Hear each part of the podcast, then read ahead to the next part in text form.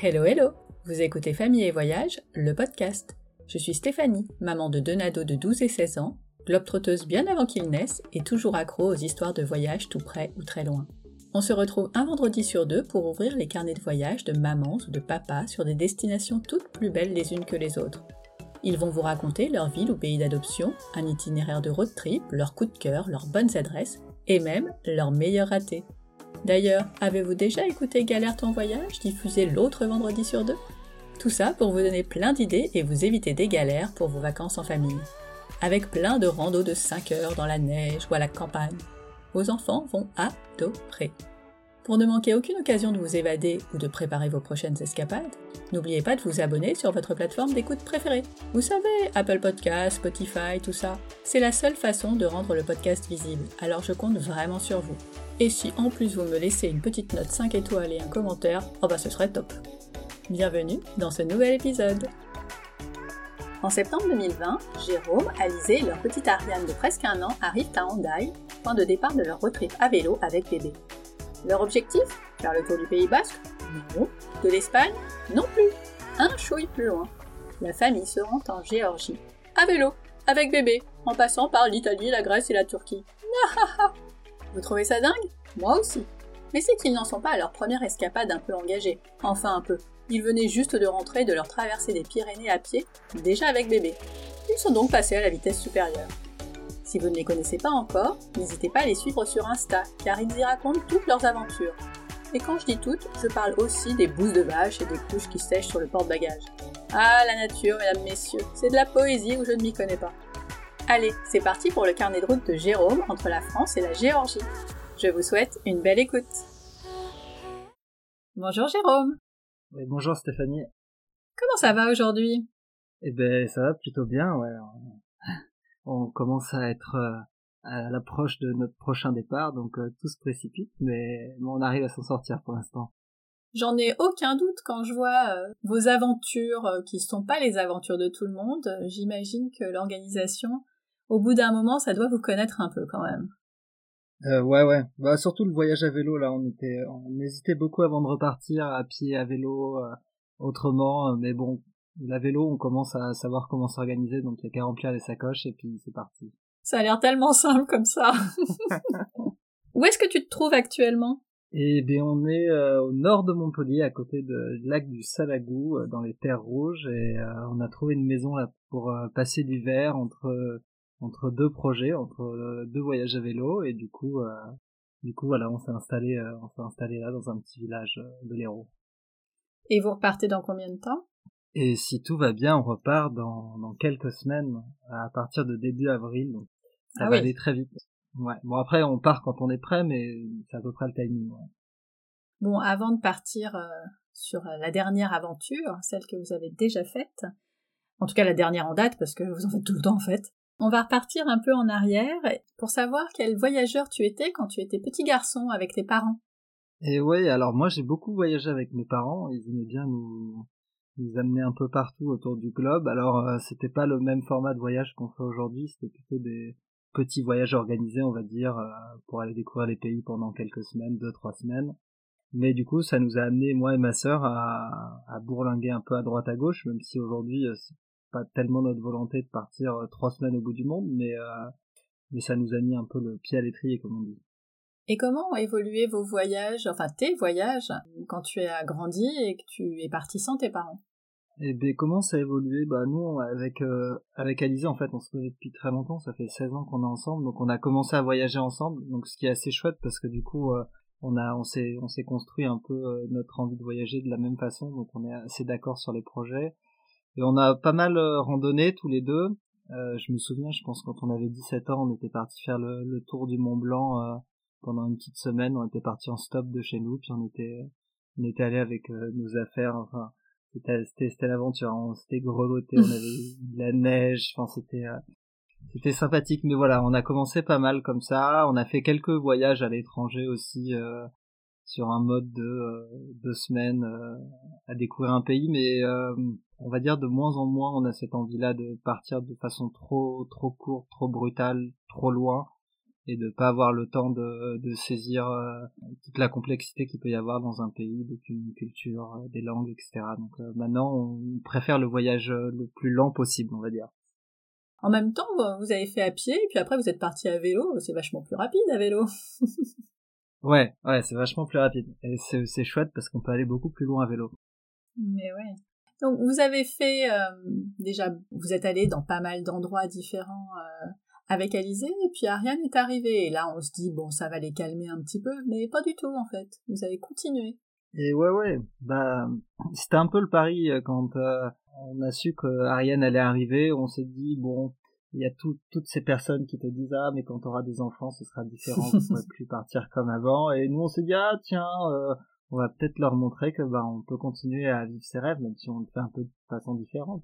Et donc on avait prévu euh, de, de, partir euh, en Iran ce fameux 1er euh, avril 2020.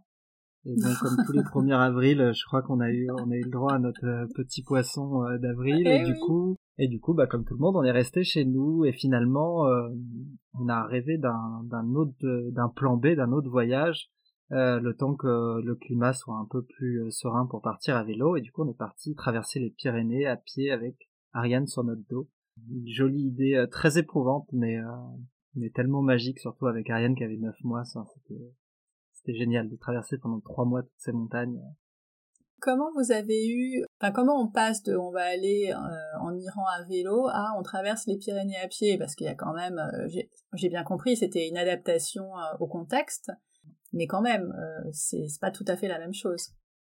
Bah on passe surtout à se dire euh, comment on va porter Ariane et puis comment on va euh, réduire notre matériel euh, par deux. Parce que ce qu'on peut porter à vélo on peut porter au moins deux fois plus à vélo que ce qu'on a à pied donc il faut faire pas mal de concessions sur le confort pour être le plus léger possible parce que en rajoutant un bébé de 10 kilos dans le sac bah, ça enlève 10 kilos de matériel Est-ce que dans votre tête c'était la première étape quand même de ce grand voyage ou c'était on fait ça et on verra après? Ouais, nous on est plus euh, à se dire on fait ça et on verra après, on prend ce qu'on peut prendre aujourd'hui et puis après on sait pas euh, ce qui peut se passer, euh, s'il y a d'autres projets, etc. Donc bon, on s'est on s'était dit bon on part faire les Pyrénées. Déjà on n'est même pas sûr de traverser les Pyrénées quoi. On, se dit on part et on essaye d'aller marcher dans les Pyrénées et puis après on verra comment ça se passe parce que on s'était entraîné quand même 15 jours avant sur une petite balade de GR autour de chez nous. On s'est dit bon pas arriver à, à, marcher, mais il n'y avait pas le dénivelé, il n'y avait pas, pas aussi long, etc. Donc euh, non, on se dit juste on part, puis on verra quoi. Est-ce que tu peux nous dire quand même quelques mots sur euh, cette première aventure qui a été euh, une grosse aventure? C'est pas rien. Traverser les Pyrénées à pied déjà pour des adultes, c'est enfin c'est compliqué, ça se fait pas du jour au lendemain. Mais alors avec un bébé sur le dos, raconte-nous un petit peu quand même. Ben ouais, c'est euh, un sacré morceau. Euh, il y a 1000 kilomètres entre euh, la Méditerranée et l'Atlantique. Il y a à peu près 60 kilomètres de dénivelé positif.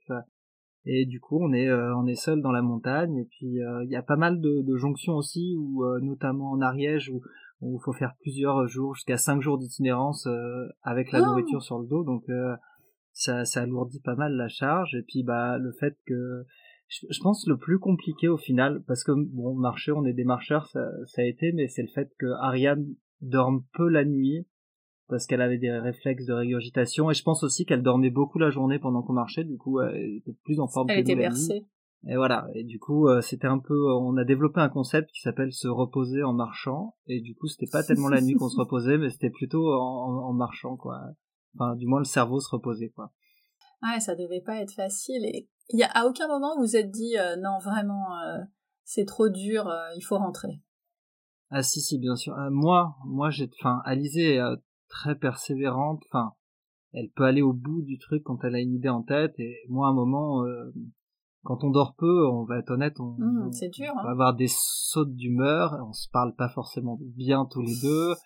Euh, bon, bah, tous les jeunes parents le savent, mais voilà, quand on rajoute en plus la charge physique qu'il y a dans la journée, plus le peu de sommeil la nuit, euh, moi à un moment j'ai dit à Lisée, euh, j'ai pas envie qu'on mette notre couple, notre famille en péril pour un voyage, même aussi aussi fantastique soit-il. Euh, Et puis voilà. Et puis le lendemain, on s'est dit qu'on allait euh, faire un pic, euh, le pic Canigou, là, dans les Pyrénées-Orientales, qui est presque à 3000. Et puis quand on est arrivé là-haut, je pense qu'on s'est dit que quand même c'était tellement beau et tellement chouette de vivre ça avec Ariane, que ça valait le coup de, de continuer. Mais, mais oui, on a eu des moments où on s'est dit, euh, ouais, c'est, c'est dur, quoi. C'est vraiment dur. Et ce pic Canigou, je pense que c'est un de vos moments forts. Est-ce qu'il y en a eu quelques autres qui te reviennent en tête, soit des moments où c'était euh, tellement beau que euh, c'était incroyable, ou des moments où Ariane a fait euh, quelque chose de particulier, des petits moments forts. En fait, du coup, avec ce premier pic, on s'est pris au jeu de se dire, on va souvent essayer de quitter le GR ou la HRP pour aller monter sur les pics et puis voir un peu la vue d'en haut et on s'est pris au jeu et à chaque fois qu'on est qu'on a fait une ascension même si on n'est pas arrivé en haut parce qu'on a de l'orage ou parce qu'il était trop tard etc ça a toujours été des moments assez forts parce que euh, quand on s'embarque dans, dans, ces ascensions, c'est assez chouette. Et après, non, c'est tout le long, hein, c'est d'être là avec Ariane, on, prend une pause pique-nique, elle grimpe sur des rochers, on est dans la montagne, enfin c'est c'est trop chouette quoi, enfin de pouvoir partager autant de temps avec son enfant dans un cadre aussi aussi fantastique, c'est c'est que des bons souvenirs, ouais. Et vous faites des rencontres? Ouais, on a fait quelques rencontres. Alors on fait, on, ce qu'on en reparlera après. À vélo, le vélo est beaucoup plus propice à rencontrer du monde que la randonnée était un peu plus euh, solitaire mais on a fait euh, on a fait quelques ouais on a fait quelques belles rencontres on avait euh, on a rencontré un berger là qui nous a accueillis dans sa caravane un berger uruguayen perdu dans les Pyrénées-Orientales qui avait un chien qui préférait aller chasser les lapins que, que rabattre les brebis ce genre de rencontre c'était trop chouette il y a un papy un papy montagnard qui s'est pris d'affection pour nous aussi qui allait nous balader dans les montagnes nous faire des grillades non, on a, on a rencontré pas mal de gens et c'était souvent assez drôle. Euh, Ariane, souvent quand on l'a portée, on mettait euh, un, un, châle sur, euh, sur le porte-bébé pour pas qu'elle prenne le soleil. Souvent on parlait avec des gens en marchant et ils se rendaient pas compte qu'il y avait un bébé dans notre dos quoi. Et souvent ça arrivait cinq minutes plus tard, on lève le, le, le, voile et là la surprise quoi. C'était assez drôle de voir ces, ces, visages souvent qui voient Ariane et qui se disent mais qu'est-ce qu'il fait ce bébé là au milieu de la montagne ses oui. parents chargés une super belle aventure. Et quand vous êtes rentré Ben on n'est jamais rentré en fait. Oui, c'est ça. Vous n'êtes pas rentré à la maison, mais vous êtes euh, descendu euh, des Pyrénées. Et qu'est-ce qui s'est passé ensuite?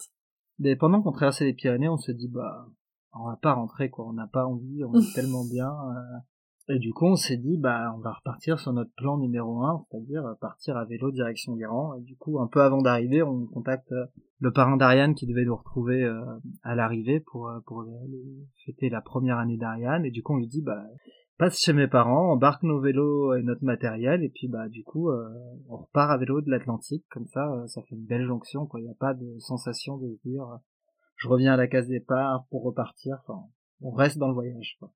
Dans ce cas-là, à quel moment des Pyrénées euh, vous êtes dit on rentre pas? Est-ce que c'était vraiment vers la fin ou est-ce que ça s'est décidé assez rapidement? Non, c'est plutôt vers la fin. quand on s'est dit on, ah, on va on va y arriver, là on s'est permis de, de penser à la suite quoi. À partir de ce moment-là. Et votre itinéraire, vous l'avez aussi imaginé tout de suite à ce moment-là, euh, dans ces grandes lignes, dans les pays que vous alliez traverser, ou c'est pareil, ça s'est fait. Enfin non, j'imagine qu'il y a quand même une ligne directrice, il faut que vous sachiez où vous allez. Mais euh, comment vous avez euh, mis en place les choses? Non, bah ça se fait euh, assez au, fur et à mesure. Bah, surtout quand on voyage à vélo, on aime être libre de pouvoir changer nos plans. Plus le Covid qui rajoute quand même l'incertitude de, frontières ouvertes, fermées, réglementations, etc. Plus le fait de voyager avec un enfant qui rajoute encore une nouvelle couche d'incertitude. Donc on évite d'avoir trop de, détails. On, se donne juste un objectif Là, c'était d'aller vers l'Iran, au moins on allait vers l'Est, on savait vers où on se dirigeait, ça donne un peu un objectif. Et après, euh, il y avait euh, le fait qu'on arrivait à la fin des Pyrénées, on était fin août, début septembre, et du coup on savait qu'on allait passer euh, l'hiver sur la route, donc c'était aussi comment gérer l'hiver sur la route en vélo, donc aller vers des endroits les plus chauds possibles, on va dire, pour essayer de d'être le plus euh, le plus confortable possible avec euh, avec la météo. Donc c'était un peu ça qui nous a dirigé euh, qui nous a dirigé du coup ensuite en rentrant à vélo vers Montpellier pour voir un peu la famille au passage, puis vers Toulon pour prendre un bateau pour la Sardaigne. Et on s'est dit qu'on on, tirait assez assez rapidement vers le sud pour profiter un maximum de la chaleur de, de l'automne et puis après avoir un hiver un hiver de Méditerranée quoi. Vous aviez donc préparé vos vélos avant de partir. Est-ce qu'il y avait comment vous vous êtes équipé en fait pour faire cette expédition? Comment on s'est équipé En fait, on, s'était déjà préparé à voyager en vélo, donc on avait à peu près euh, tout notre matériel euh, pour le voyage à vélo, même si on, a un peu changé les plans pour traverser les Pyrénées à pied. Du coup, euh, quand on est parti des Pyrénées, on est parti avec notre matériel de randonnée plus nos vélos, et quand on a fait on a fait une pause chez nous à Montpellier pour rajouter tout ce qui manquait, transformer ces, petites choses. par exemple, le réchaud à gaz de randonnée, bah on l'a transformé en un réchaud multicombustible on peut utiliser de l'essence parce que c'est beaucoup plus facile pour voyager à vélo, pour s'approvisionner. Enfin, plein de petites choses comme ça où on a rajouté un peu de confort. Ariane qui avait un livre dans les Pyrénées, bah du coup elle en a eu 4, 5 euh, euh, pour le vélo. Euh, ouais, des petites choses comme ça, quoi, des doudous dans la carriole. L'idée c'est que bah quand on est à vélo, c'est quand même facile de trouver du matériel sur la route. Donc c'est de pas trop se charger et se dire bah si on a besoin de quelque chose, bah on, trouvera au moment où on en a besoin quoi. Pour essayer d'être le plus léger possible malgré tout quand on fait un voyage comme celui-là, on va quand même s'équiper un minimum avec euh, des besoins bien précis. Est-ce que euh, tu peux nous en dire un peu plus sur votre équipement? Ouais, tout à fait. Alors euh, les vélos, c'est des vélos qu'on avait déjà parce qu'en 2017, on avait traversé l'Amérique du Sud à vélo dans la cordillère. Donc on, avait nos vélos, on savait qu'ils étaient, ils étaient bien, ils avaient résisté à l'aventure, donc ça c'était fiable. Euh, des vélos de randonnée, hein, c'est euh, des vélos en acier euh, résistants, sans suspension, avec des petits trous et un grand développement pour pouvoir, même quand on est chargé, que ça monte dur, pouvoir continuer à pédaler. La carriole, c'était assez, enfin, c'est assez simple hein, dans le domaine des carrioles. Il n'y a pas beaucoup de marques qui font des carrioles, on va dire moyen haut de gamme, c'est-à-dire des carrioles qu'on veut bien emmener en voyage parce qu'on sait qu'elles vont résister. Il y a le suédois Tulle qui font aussi l'équipementier auto et il y a le l'allemand Cruiser et du coup, nous, on est parti sur une carriole euh, tulle. Euh, ils ont, ils ont globalement deux gros modèles. Il y a un modèle avec un fond rigide en plastique, qui est plus lourd, mais plus solide sur la durée. Et puis, ils ont des modèles avec des fonds euh, qui sont en tissu. Et du coup, nous, on a préféré la légèreté à la rigidité. Et, c'était plutôt un bon choix parce que ça, à moins de passer vraiment dans des flaques très profondes, souvent, avoir un fond rigide en plastique, ça alourdit beaucoup, pas beaucoup de gains, quoi. Et voilà, une fois qu'on a carriole les vélos, après euh, c'est euh, tout le matériel classique de bivouac, euh, parce que nous on bivouac beaucoup, c'est notre mode privilégié, on va dire, de, de ce qu'on aime bien, on est dans la nature.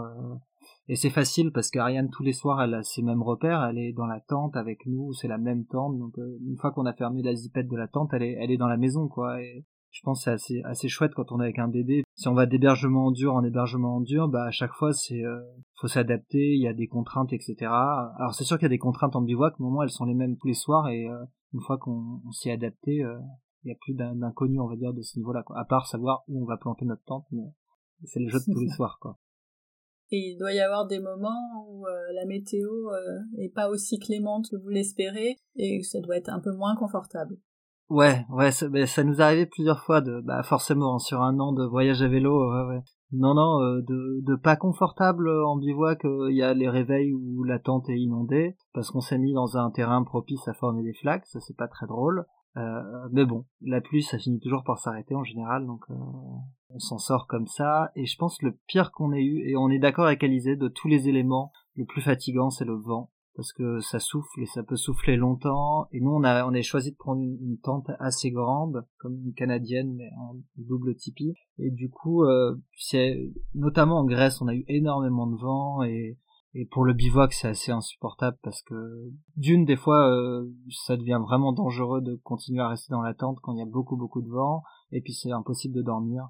Et je me rappelle d'une nuit, on, je pense à une heure et demie du matin, on avait planté un bivouac au, bord de la mer en Grèce, à côté d'un cimetière. C'était fort charmant. Et euh, mmh. le, vent s'élevait à partir de 10-11 heures. Et à une heure et demie du matin, c'était vraiment tellement violent qu'on a décidé de plier le bivouac ah de nuit. Euh, on a tout rangé, on a on a mis Ariane dans sa carriole et puis on a on a roulé jusqu'à essayer de trouver. On a trouvé une maison en construction, un chantier quoi. Et puis on s'est mis euh, on s'est mis à l'abri dans le chantier, puis on s'est fait réveiller à 8 heures par euh, l'ouvrier pakistanais qui venait euh, finir les, joints.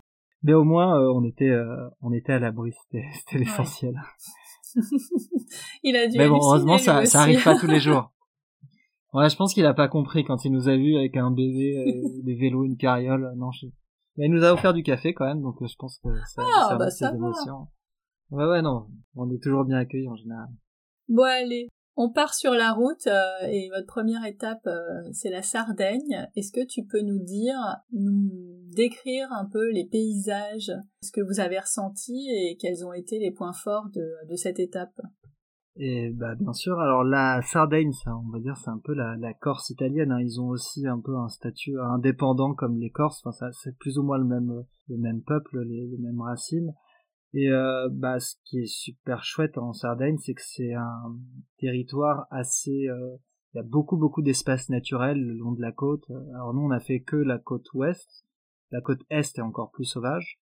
Il n'y a pas beaucoup d'arbres, donc euh, en été, je pense qu'il doit faire assez chaud et ça doit être assez compliqué. Donc je pense que l'intersaison, comme nous on était à l'automne, c'était parfait.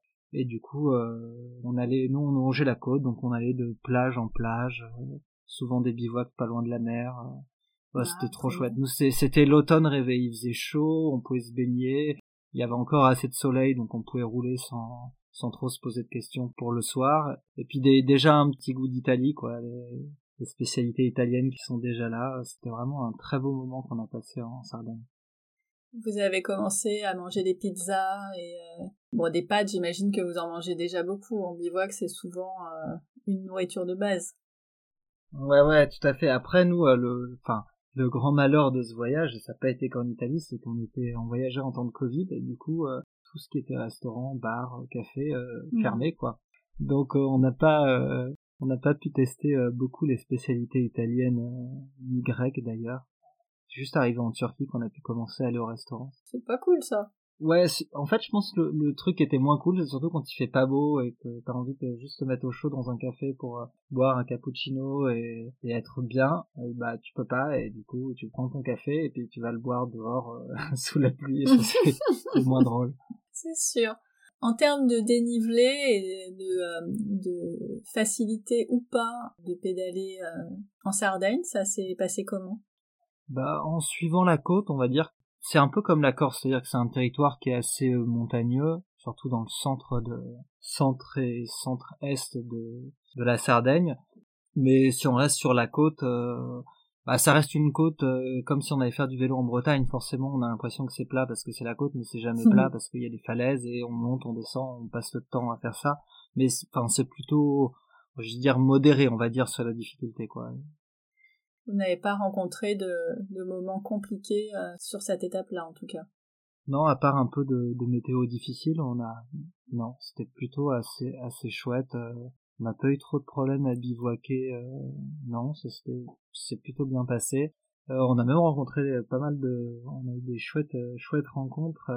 Mmh un jour, on, était, euh, on croise un, un, cycliste euh, de route. En général, les, les vélos, les cyclo-voyageurs, euh, on va dire notre catégorie de cyclistes et les cyclistes de route ont assez peu de contact, euh, même si on pratique le même sport, ce qui peut paraître étrange. Et du coup, euh, Andrea, il s'arrête, il nous tchatche un peu, et lui, il traversait la Sardaigne en deux jours, alors que nous, on mettait deux semaines au moins pour traverser. et il habitait dans, dans le sud de la Sardaigne, du coup, il nous invite à, à, venir chez lui euh, bah, quand on arrive dans, dans, le sud, quoi. On se quitte, hein, c'était assez rapide, et euh, un peu avant d'arriver chez lui, on lui envoie un message. Il était hyper motivé pour nous recevoir, et donc le jour où on doit se retrouver sur la route pour qu'il nous, nous ramène chez lui, et je pense qu'il était tellement emballé à l'idée de nous retrouver. Et pourtant, c'est un, c'est un cycliste, euh, on va dire, semi-professionnel, quoi. Il oublie de mettre ses, ses freins sur son vélo qui sort de son camion. Et du coup, euh, il s'en rend compte dans une grosse descente, au moment où il a besoin de ses freins. Il était avec un copain à lui, et du coup, il, ne voulant pas couper un virage euh, pour pas se ah. prendre une hypothétique voiture qui arriverait, il décide de se mettre dans, dans le fossé, et, euh, il se fait une, très très grosse blessure. Bah, qui... On arrive en fait au moment où il vient de tomber dans le fossé, il attend l'ambulance, et du coup, oh là là. un peu c'était assez terrible, ouais. il a passé, euh, il a passé quelques jours à l'hôpital. Et... on s'est, mais on a pu se revoir par la suite, euh, donc. Euh, donc ça c'était c'était le, bon côté, mais on était hyper hyper mal parce qu'on bah oui j'imagine. disait que c'était un, un peu de notre faute, il était un peu trop pressé et du coup du coup il a pas fait ses vérifications et et voilà. Mais ça c'est bien fini, on a ouais quelques une, ou deux semaines plus tard, on s'est tous revus sur la plage. En plus, il avait convié un ami à lui qui était euh, journalistes du quotidien Sardes. Du coup, ils nous ont, ils ont fait un article sur notre sur notre ah traversée. Une très, une très belle rencontre quoi. On est juste tellement désolé pour lui qu'il soit arrivé à cet accident quoi.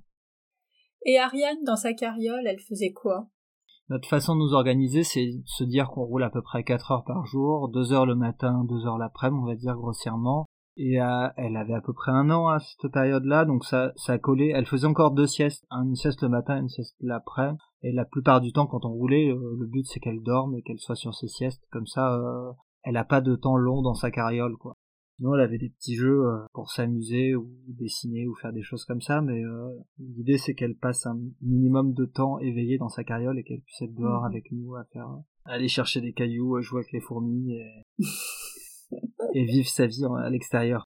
Bah oui, et puis c'était sa petite maison, hein, donc euh, elle s'est vite habituée, j'imagine, à ce, ce rituel-là aussi.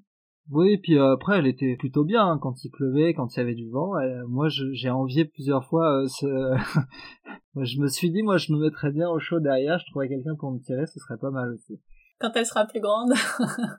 euh, non, mais c'est ce qu'on dit avec Alizé. On aimerait bien avoir quatre enfants pour devenir un musher d'enfants. Donc nous, on s'imagine avoir chacun notre carriole et pouvoir euh, se faire balader sur les routes du monde par nos progénitures. Mais bon, on n'y est pas encore. Hein, mais on y travaille. C'est ça. La question qui vient aussi euh, après, c'est euh, ok, vous savez vous faire à manger, vous mettez votre, vous faites votre bivouac pour dormir, et comment vous faites pour euh, les douches? Alors, on est plutôt de l'équipe à la dure avec Alizé, on se, on se douche tous les soirs. Mmh Il y a des cyclos qui ne le font pas, mais c'est quand même plus agréable d'être douché après une journée de sport. Et au niveau de la chaleur, euh, c'est euh, la peau respire mieux quand même quand elle est débarrassée du sel de transpiration et du coup euh, on a plus chaud, on régule mieux sa température la nuit. Donc bon. Et au début, on se, nous, on se douchait toujours à l'eau froide, dans les ruisseaux, dans les rivières, en prenant de l'eau comme ça. Et puis à un moment, j'ai dit à mais on a un réchaud essence, on manque pas de, de, de, carburant, de combustible pour. je suis dit, on pourrait se prendre des douches chaudes. Et à partir de, de la Sardaigne, on s'est on s'est on s'est pris des douches chaudes tous les soirs. Donc on c'est un peu long les réchauds à essence à allumer parce qu'il faut les préchauffer, etc.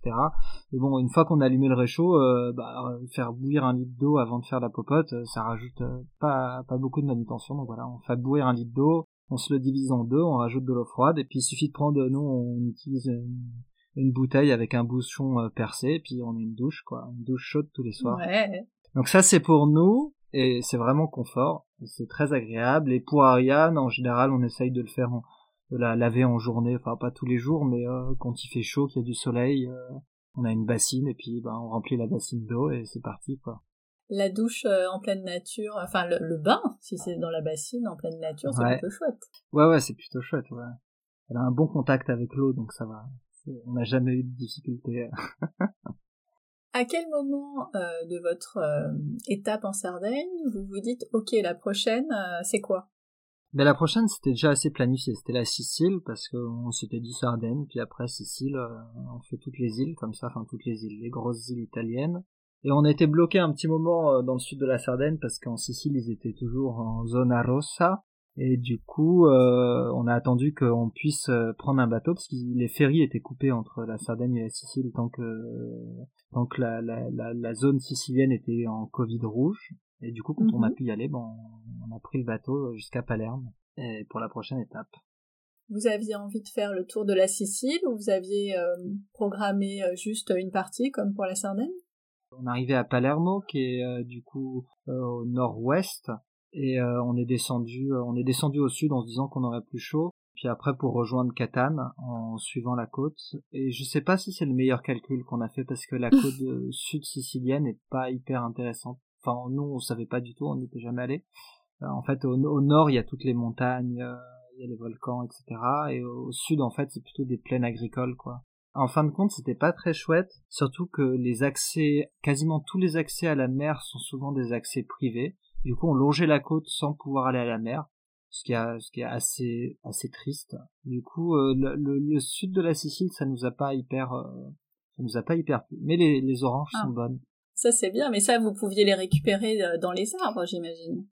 Ouais, ouais, puis ouais, on nous en donnait toujours, hein, dès qu'ils, on était pas au plein moment où ils récoltaient les oranges, donc on était sûr que si on s'arrêtait euh, quelque part, on nous apportait un kilo d'oranges, deux kilos d'oranges, trois kilos d'oranges. On en avait même trop en fait. oui, ça commence à peser dans la carriole après. ouais. Après, il y, avait un, truc très chouette qu'on n'a pas pu faire, mais je pense qu'il est, chouette à faire, c'est la, la vallée des temples, une vallée euh, de temples grecs. Et du coup, on a pu, on a pu la voir, mais pas aller visiter vraiment les temples parce que c'était fermé. Mais euh, c'est absolument grandiose. Je pense que c'est, on est allé en Grèce par la suite. Je pense que les temples grecs en Sicile et d'ailleurs en Turquie aussi sont quand même plus chouettes que les temples grecs en Grèce. Ah, c'est étonnant. Et ouais, c'est étonnant, mais en tout cas, ils sont, ils sont très très bien conservés, euh, ceux de la vallée des Temples en, Sicile. Ouais. Après, quand on arrive vers l'est de la Sicile, on a, on a après toutes ces grandes villes, euh, Syracuse, etc., où là il y a vraiment mhm. du patrimoine. Et je pense que, enfin, là on s'est, on s'est régalé quand même. C'était, c'était assez chouette, quoi. Vous avez passé combien de temps en Sicile? Mais je pense qu'on a passé un petit mois, quelque chose comme ça. Parce qu'à à Noël, ils avaient fait un, un peu comme en France, une genre de, confinement de fête de Noël.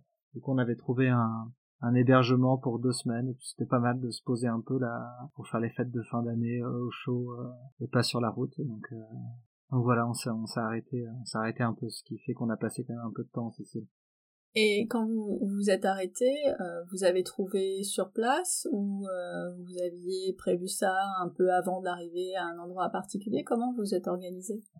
Alors notre technique c'est bah c'est d'arroser Airbnb en général on envoie pas mal de messages et comme on voyage avec peu de moyens, on, ce qu'on fait en général, c'est qu'on explique un peu notre voyage, notre démarche et qu'on a assez peu de moyens et du coup on essaye de, négocier un peu des rabais sur les hébergements, hein, mhm. surtout quand on reste longtemps comme ça.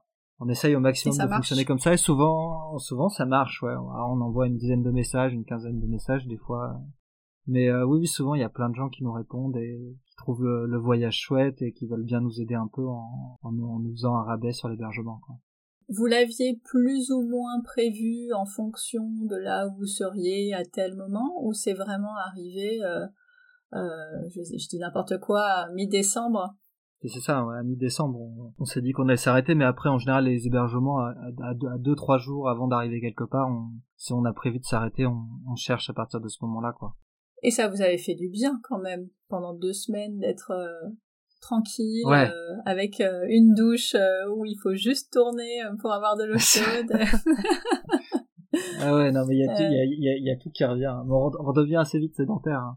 Mais les premières nuits, c'est vrai, c'est d'être là dans, dans son lit au chaud, éventuellement d'entendre le vent, la pluie dehors, et là on se dit, ah, vraiment, vraiment on est bien d'être à l'intérieur. Ouais, et du coup, c'est c'est vrai quand on dort tout le, tout le temps dans une maison, on n'y pense pas, mais quand on dort dehors tout le temps et qu'on se retrouve dans une maison, il y a plein de petites choses, on se dit, ah, c'est quand vachement chouette, euh, de... ces, petits conforts-là. Mais bon, après, on est toujours content de repartir euh, sur la route et d'être de nouveau dehors. on, est bien dehors aussi, quoi. Donc c'est bien de faire un peu les deux. Est-ce qu'en Sicile, il y a eu euh, des moments vraiment forts ou des moments vraiment pas sympas? Euh, des moments des moments forts hein, il y a quelque chose d'assez chouette c'est que quand on était revenu des Pyrénées en vélo on a croisé un couple euh, un couple de clowns itinérants. Ils passent leur vie sur la route avec leur vélo immense ils ont un spectacle itinérant.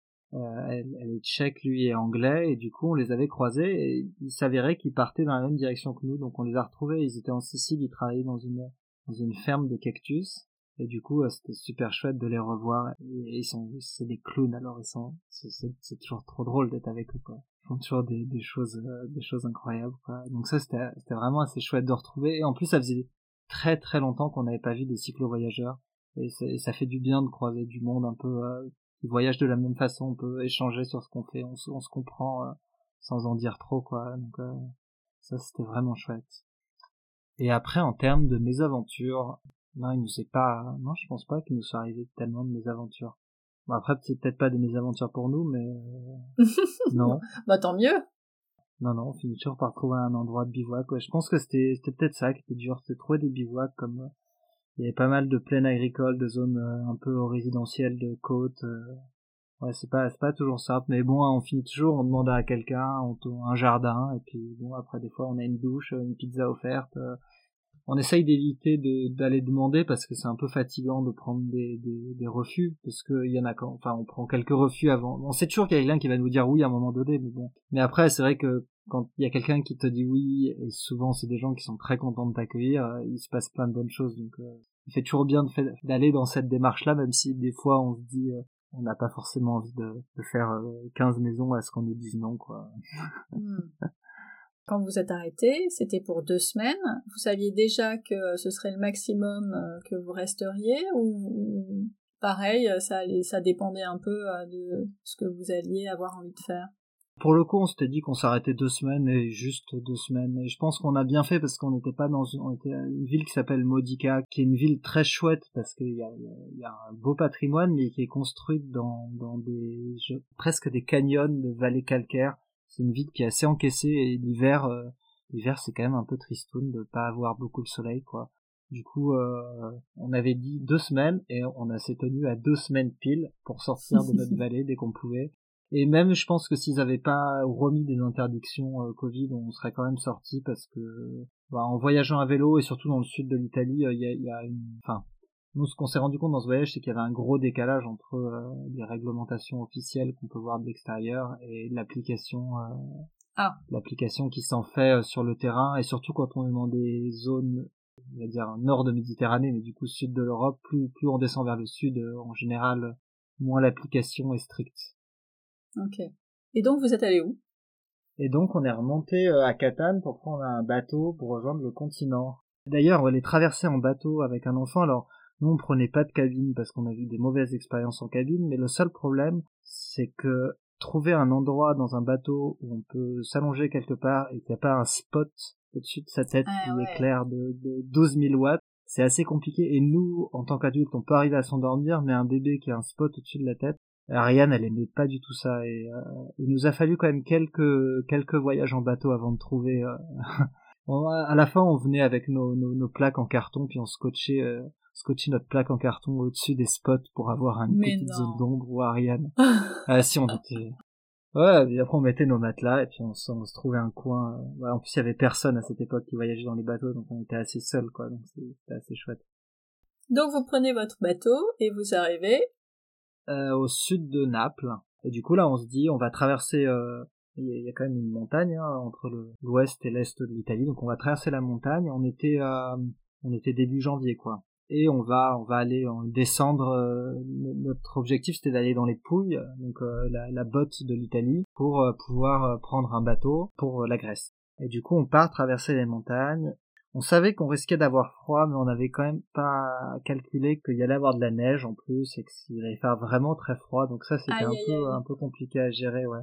Notre première journée, on part dans la montagne et là on se rend compte qu'il fait très froid. En plus un soir on n'arrive pas à trouver de bivouac ça nous a mis de dans des mauvaises prédispositions euh, quand on se fait rejeter un peu à gauche à droite. Et du coup euh, on a vu qu'ils annonçaient de la neige le lendemain. Et là quand il s'est mis à neiger on s'est dit ah. Aïe aïe aïe. On avait racheté des petits duvets pour mettre au-dessus des nôtres quand même en se disant qu'il allait faire froid à un moment donné, mais ça commençait à être un peu euh, un peu difficile. Alors on a trouvé un hébergement en dur le temps que on va dire la vague de, de, froid passe un peu. Et puis après on est on est reparti sur les routes. Et puis bah le soir, on essayait de trouver un hébergement en dur, soit en demandant chez des gens.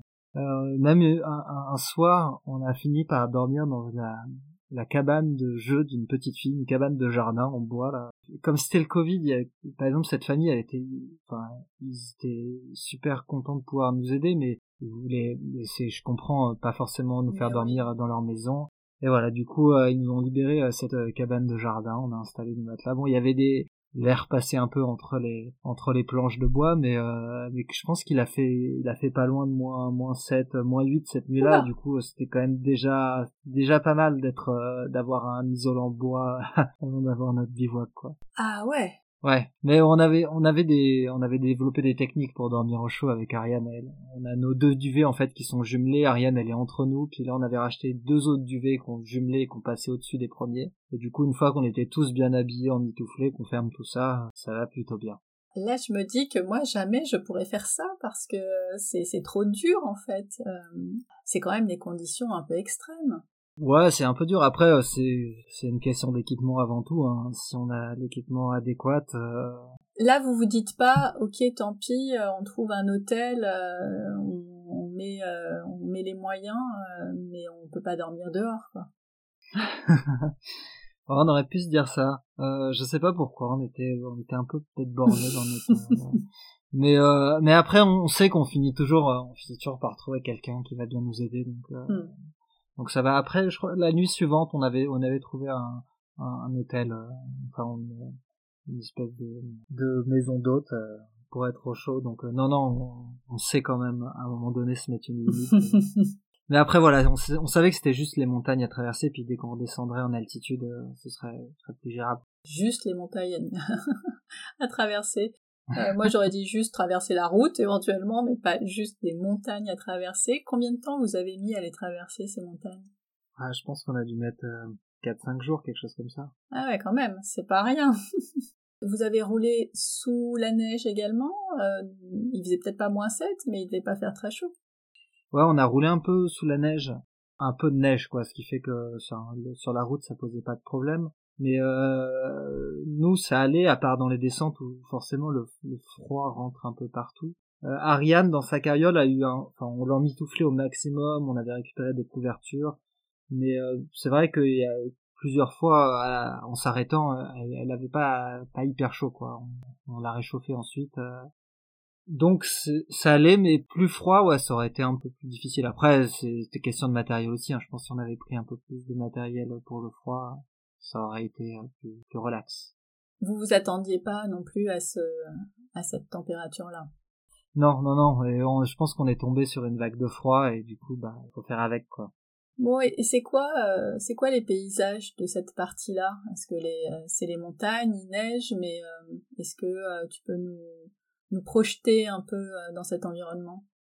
C'est des montagnes, c'est de la moyenne montagne, enfin de la moyenne, j'appelle ça de la moyenne montagne, euh, mais ça pourrait ressembler un peu, euh, on va dire, à l'ouest des Pyrénées chez nous, mais, ça va, ça va pas très haut après. Il y a quelques stations de ski, mais là il faut remonter un peu plus dans, dans le nord de, de l'Italie. Et après, l'Italie reste quand même très très agricole aussi, c'est-à-dire que c'est toujours fait de la même façon, c'est-à-dire qu'il y, a des petits villages et beaucoup de terres agricoles autour. Alors dans les montagnes un peu moins, mais dès qu'on descend dans la plaine, dans les Pouilles, c'est en fait il y a assez peu de zones enfin, naturelles quoi, de parcs, de forêts. Alors après quand c'est des oliveraies c'est un peu plus sympa quoi, mais sinon euh, il y, a, y a du patrimoine qui est joli, mais euh, pour les espaces naturels, nous on était un peu triste de pas avoir euh, assez de forêts, assez de assez d'espace. Euh, enfin surtout qu'on venait de traverser les, les Pyrénées à pied où là on était tout le temps en pleine nature et c'est vrai que de passer à des endroits qui sont pas industriels mais agricoles et, urbanisés, c'est un peu mm-hmm. c'est moins sympa. C'est un peu difficile quoi. Et donc vous poursuivez votre chemin et vous arrivez dans les Pouilles.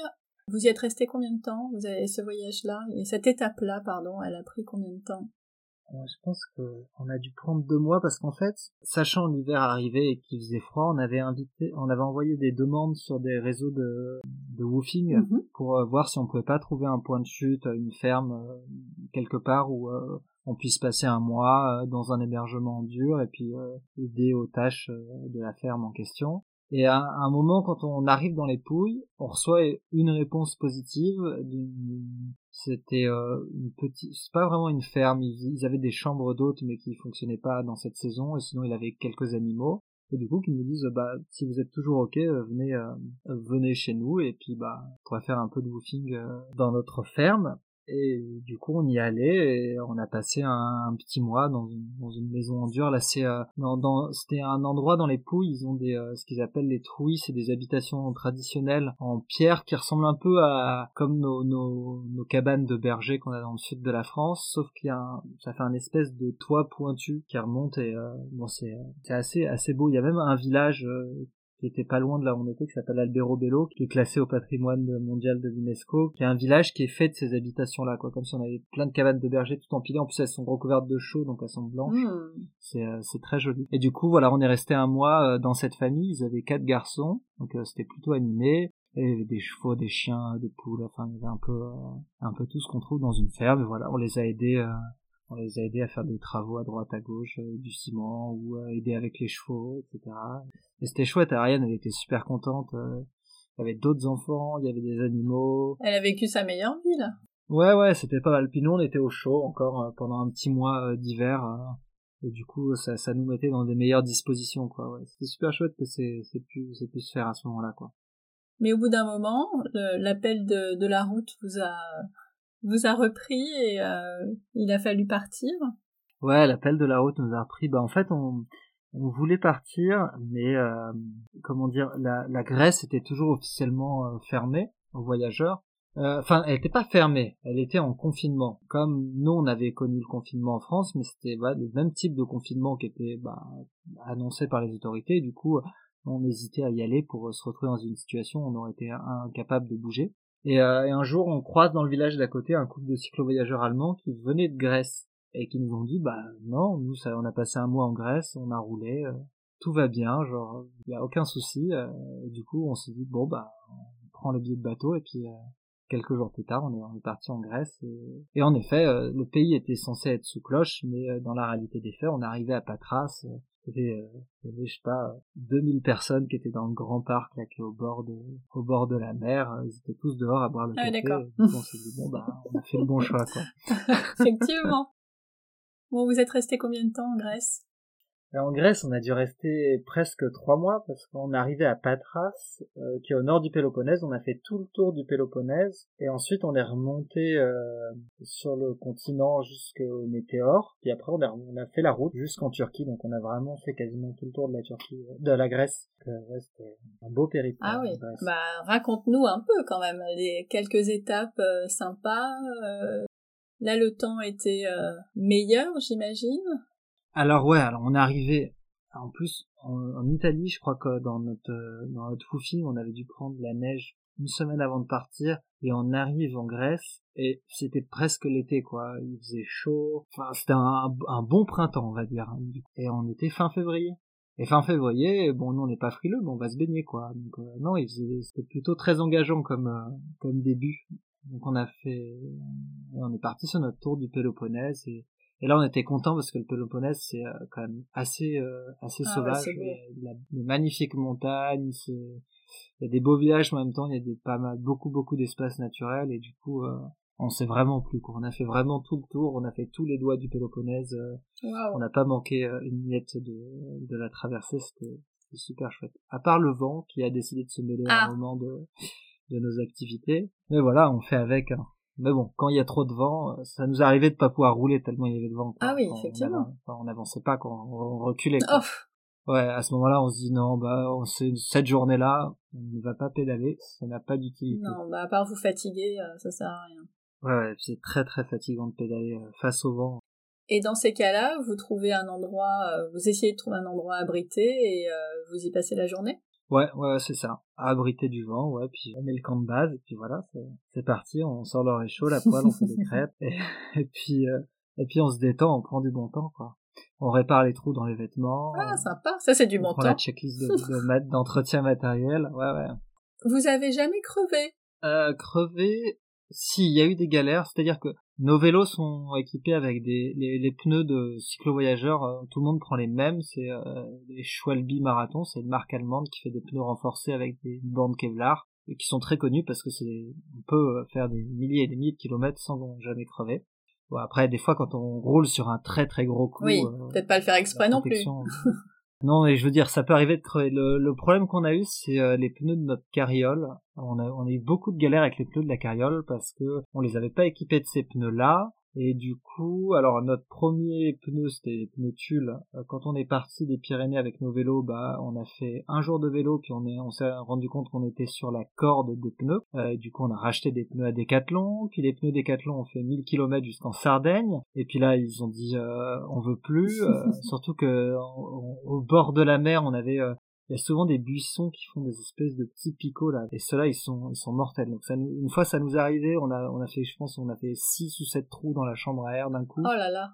et, euh, et voilà. Et du coup on rachetait à chaque fois des pneus euh, chinois euh, de mauvaise qualité et qui font pas plus de 1000 km et du coup ça c'était euh, c'était un peu notre euh, galère la du coup quand on s'est arrêté en Sicile on, on a eu le temps de commander des, des, des pneus Schwalbe marathon pour notre carriole et voilà ceux-là ils nous ont un peu plus duré donc Hmm, Bon choix. c'était un peu moins stressant quoi Ouais, bon choix. Après, le problème de ces carrioles, c'est qu'elles ont tendance à avoir un peu un défaut de parallélisme sur les roues, un peu comme on pourrait voir sur les, les, les fauteuils roulants euh, qui n'ont pas les roues parallèles complètement, quoi. Et du coup, euh, elles s'usent, enfin les pneus s'usent beaucoup plus vite que sur des vélos euh, qui n'ont pas ces, ces forces de traction là, quoi.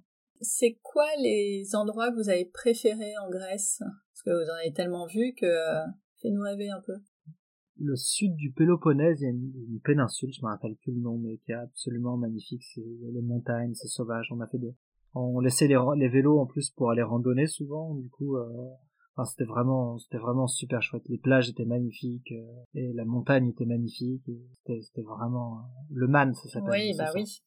Et après, l'autre endroit qu'on a adoré en Grèce, c'est les météores. En plus, on avait fait un bon crochet pour aller jusqu'au météore et on était vraiment content de le voir en vrai parce que bon on voit toujours ces images de monastères euh, perchés sur euh, sur ces pitons rocheux et, euh, et, et le voir en vrai c'est quand même c'est une autre dimension quoi.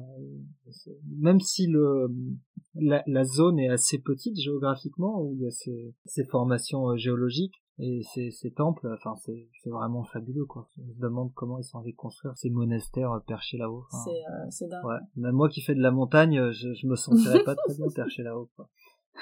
Oui, dans le Magne, il y en a, euh, il y en a un ou deux qui sont aussi à flanc de montagne, enfin un truc, des trucs improbables. les météores, je connais pas, mais j'ai vu les photos et voilà, c'est c'est fou, c'est fou, c'est vraiment un endroit qu'on a envie de voir en vrai, je crois. Ah ouais, ouais. Ah, c'est vraiment super, quoi. On a, on n'a pas visité les monastères, mais, euh, mais juste balader au pied et puis. Oui, juste les voir, c'est déjà bien. C'est vraiment super. Ouais. Est-ce qu'il y a eu des moments euh, euh compliqués euh, en Grèce? Est-ce qu'il y a eu euh, des choses dont vous seriez passé? Bah, les moments compliqués, c'était le vent. Hein. Ah, c'est ça. Fameux, hein. Mm. ce fameux bivouac j'avais même, on manquait de sardines parce qu'au fur et à mesure, on en perd, on perd toujours des sardines pour sa tente. Du coup, j'avais fait des sardines en, en, olivier, en bois d'olivier, donc on plantait nos, ça, faisait un peu à, l'ancienne, quoi, les, les, les pieux euh, pour euh, maintenir la tente, euh, pour que la, nuit se passe sans accroc. Et, et on a eu, ouais, on a eu aussi de la pluie bah, quand c'est un jour de pluie, ça va, mais quand c'est deux, trois jours de pluie et que toutes les affaires sont mouillées, qu'on a froid, euh, le moral il commence à baisser.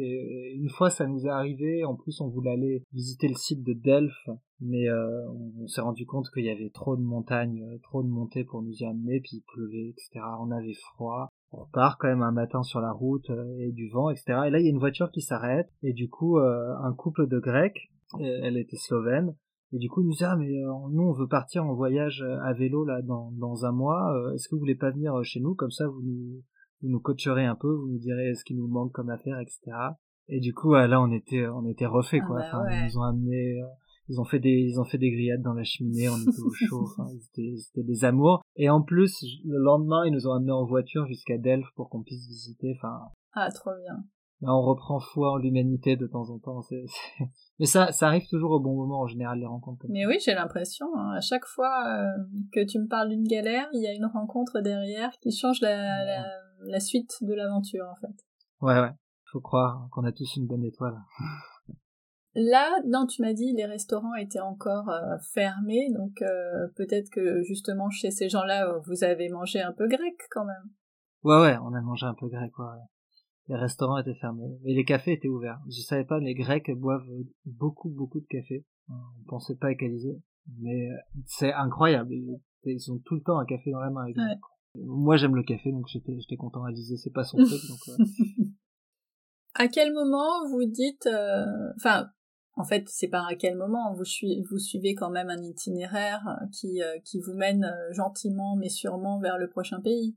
Ouais, oui, bah c'est c'est un peu c'est un peu le jeu quoi, c'est se dire ah, bah après on va on va en Turquie, bah par quel chemin on y va quoi. mais là c'était assez simple à partir du moment où on ne choisissait pas la voie maritime, c'était la voie terrestre. Il y avait pas trop de questions, c'était Thessalonique, puis après on roulait euh, tout droit euh, direction Istanbul quoi. Est-ce qu'il y a d'autres choses en Grèce dont tu as envie de nous parler ou est-ce qu'on passe en Turquie? Non, on peut passer en Turquie, c'est un beau morceau la Turquie. Trop bien, alors c'est parti. Vous êtes resté combien de temps en Turquie? Alors, je pense qu'on a dû rester un peu moins de trois mois, deux mois et demi, quelque chose comme ça. Donc on arrive par euh, Istanbul, donc par le côté, on va dire le côté européen de la Turquie. euh, sachant que le Bosphore en fait fait la, Istanbul fait la jonction entre l'Europe et l'Asie. En plus, on, on, est, on est toujours très fort parce qu'on a quitté la Grèce le jour où ils réouvraient les restaurants. On a eu le temps d'en faire un avant de passer la frontière. Et on arrive en Turquie et ils faisaient leur premier confinement en Turquie. Enfin, leur première, on va dire, mesure de restriction, quoi. Non. Si, alors on s'est dit, on est quand même, on est farci, quoi. À un moment, on va y arriver, mais bon. C'est dommage, mais euh, du coup, on a pu visiter Istanbul euh, sans les touristes et sans le monde parce que les Turcs avaient décidé que les restrictions sanitaires ne s'appliquaient pas aux touristes étrangers. Donc, c'est-à-dire que nous, on avait le droit de se balader, mhm. Mais juste nous. Oh, c'est bien ça. Enfin, pour vous, à ce moment-là, en tout cas. Ouais, c'est un, peu bizarre quand même de, de, de, le jouer comme ça, mais je pense que économiquement, ils pouvaient pas se permettre de, de se passer des touristes. Et voilà. Du coup, euh, on a pu visiter Istanbul euh, sans le monde, euh, tranquillement, et puis après, on a eu Istanbul avec le monde. C'était plutôt chouette, du coup. Vous êtes allé au Sour, vous avez fait Sainte-Sophie, vous avez fait quoi dans, le, dans votre visite d'Istanbul? Qu'est-ce qu'on a fait? Bah tout ça, hein, les classiques, euh, surtout se balader. Nous on aime bien se balader dans les villes, euh, trouver des gens, parler. Euh. Et oui, après les sites touristiques, on avait encore pas mal de sites, de sites fermés qui n'étaient pas accessibles. Mais du coup, on s'est surtout baladé. On a mangé, on a mangé turc. Ah, qu'est-ce que vous avez mangé? Surtout de la viande grillée. Hein. Je pense qu'ils aiment beaucoup ça. Puis il y a toutes les spécialités sucrées, euh, moi j'adore quoi. Enfin, mais je crois que je suis un grand fan de baklava, donc euh, et ils en font mille sortes différentes, mhm. donc euh, c'est quand même c'est quand même vraiment chouette. Donc c'était balade et gourmandise. C'est ça, balade et gourmandise. Et on a eu une rencontre assez chouette un jour, je vais promener Alizé dans le dans le parc qui était à côté de notre. On avait pris un Airbnb et du coup, je rencontre un Français qui avait sa petite fille euh, qui avait l'âge d'Ariane, une petite Olympe là. Et donc, je parlais avec le papa et en fait, c'est le directeur du lycée français qui était euh, qui était de notre quartier. Et du coup, euh, il nous invite. Donc, on, en plus, le lycée était fermé parce que Covid, donc tous les, les, les collégiens, les lycéens étaient chez eux. Du coup, on, mange tout seul dans le lycée, on fait un grand repas avec plein de mezzés, et après il nous dit, mais si vous voulez, euh, il y a la résidence d'artistes dans le lycée qui est, euh, il y a personne en ce moment, bah si vous voulez venir habiter quelques jours dans le lycée, euh, bah venez quoi. Du coup, nous on quitte notre Airbnb. Trop bien. C'était le lendemain ou le surlendemain, et du coup on est allé au lycée français, on a posé nos bagages, nos vélos, on avait notre petit studio, on avait la, surtout la bibliothèque avec tous les livres français pour Ariane. Et donc c'était trop chouette. On était tout seul dans cet immense lycée, on pouvait se balader partout. Et ouais, le, le, directeur et sa conjointe, et puis il y avait leur petite fille aussi. Enfin, c'était super. Quoi. Les planètes s'alignaient parfaitement. Quoi, encore une fois. Encore une belle rencontre. Ouais, ouais, c'est ça. Et puis ah oui, et ça coïncide aussi à ce moment-là, c'est que euh, du coup, Alizé savait, on savait déjà que depuis la Grèce, qu'elle était enceinte de notre deuxième, mhm. Hermès, on a pu aller le, voir un peu en s'arrêtant à Istanbul, là, dans une clinique. On a pu faire une échographie, voir que tout allait bien. Et du coup, euh, du coup, c'était vraiment chouette. C'était un bon, un bon moment Istanbul. Alors, tu nous dis ça comme si euh, c'était euh, tout à fait normal d'être dans ce voyage et, et d'avoir un deuxième qui arrive. Enfin, quand vous vous en êtes aperçu, quand vous vous êtes rendu compte, la question que tout le monde se pose, c'est ben tu te demandes si tu continues ou pas en fait, parce que c'est pas un voyage euh, confortable. Ouais, ouais, bien sûr. Euh, surtout que euh, au début de la grossesse, beaucoup beaucoup de fatigue. Bah ouais. le, le, corps subit des changements tellement violents que ça génère quand même beaucoup de fatigue. Mais Alizé, Alizé incroyable. Alors moi j'essaye de faire un maximum euh, pour qu'elle ait du temps pour se reposer, mais euh, elle est quand même, elle est quand même incroyable de continuer à pédaler, euh, d'être là, d'être présente.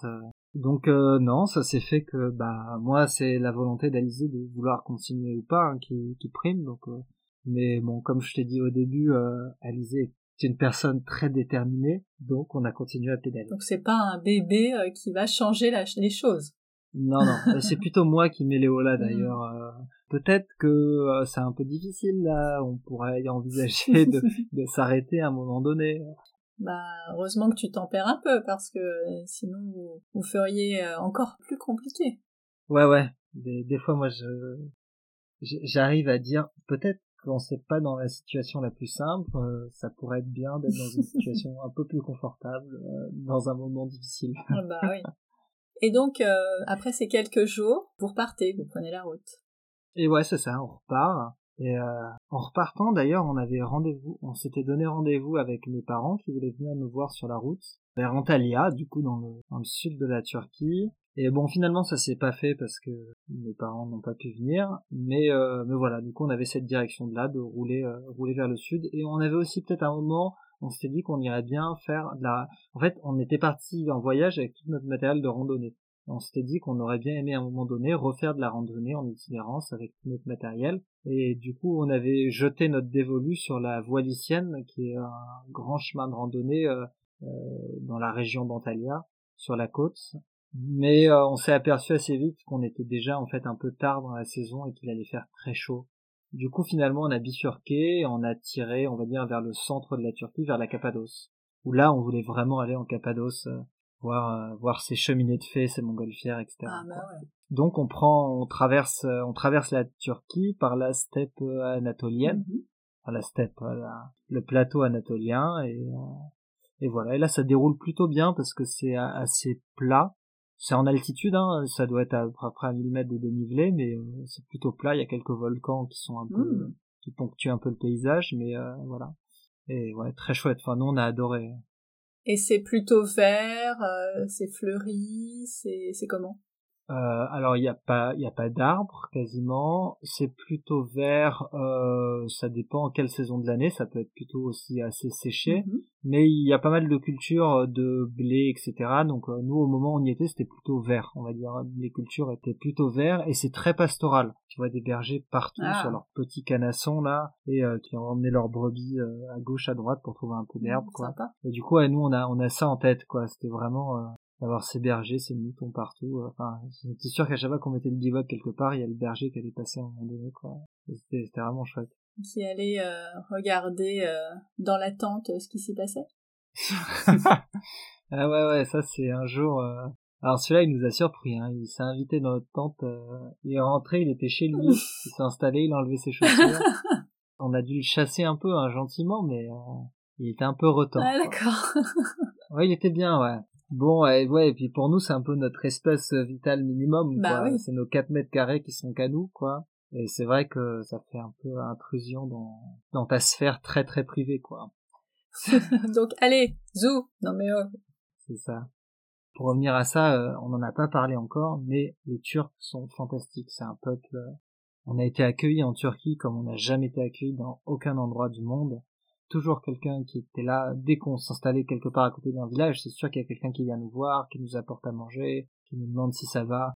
Dès qu'on croise un Turc, en plus, euh, et forcément il y a la barrière de la langue, mais le réflexe c'est que euh, la plupart des Turcs ils ont soit vécu en Europe, soit ils ont des enfants qui vivent en Europe. Mhm. Et le réflexe qu'ils avaient tous avec nous quand ils pouvaient pas communiquer avec nous en anglais, c'est euh, d'appeler un de leurs fils, un de leurs cousins qui est en France, en Allemagne, euh, et donc il nous le passe au téléphone, il dit ah bah euh, mon père ou mon oncle me demande si euh, vous avez besoin de quelque chose, s'il peut vous donner à boire, à manger, et, et- tout le temps. C'est ouais. fou. C'est- C'était genre tous les jours, dès qu'on rencontrait quelqu'un, c'était c'était comme ça. ouais. Mais ouais, donc les, les Turcs, euh, et on- autant des fois on se fait chasser d'un bivouac, euh, ça nous arrive en Italie, en Grèce très très rarement, mais ça nous arrive que les gens nous voient d'un mauvais œil. En Turquie, euh, pour te dire, euh, par exemple, quand tu arrives en périphérie d'une ville si grande, bah c'est compliqué de trouver un endroit pour poser sa tente. Un soir, du coup, on se retrouve dans un quartier résidentiel. Il y avait un petit terrain vague au milieu. On décide de se mettre là. On voit quelqu'un qui passe, un voisin. On lui dit euh, ça dérange personne. Il nous dit ah non. Alors, il, nous- il nous amène chez lui. Il nous donne de- des œufs de sa poule. euh, il nous amène après, je crois que c'est sa mère qui nous donne un peu à manger. Bon, ok, jusque là, on se sent bien. Et après, tous les habitants du quartier, il y avoir, je sais pas, une quinzaine de maisons, ils sont tous venus nous voir, famille après famille, pour nous proposer à manger, à boire, nous amener des gâteaux. Il y a même un voisin qui est venu nous tirer l'électricité, il nous a mis une ampoule au-dessus de notre tente. Enfin, C'est génial. in- incroyable. Tu vois, sur, sur 15 familles, il y a personne qui est, qui est venu nous voir et qui juste nous a regardé bizarrement.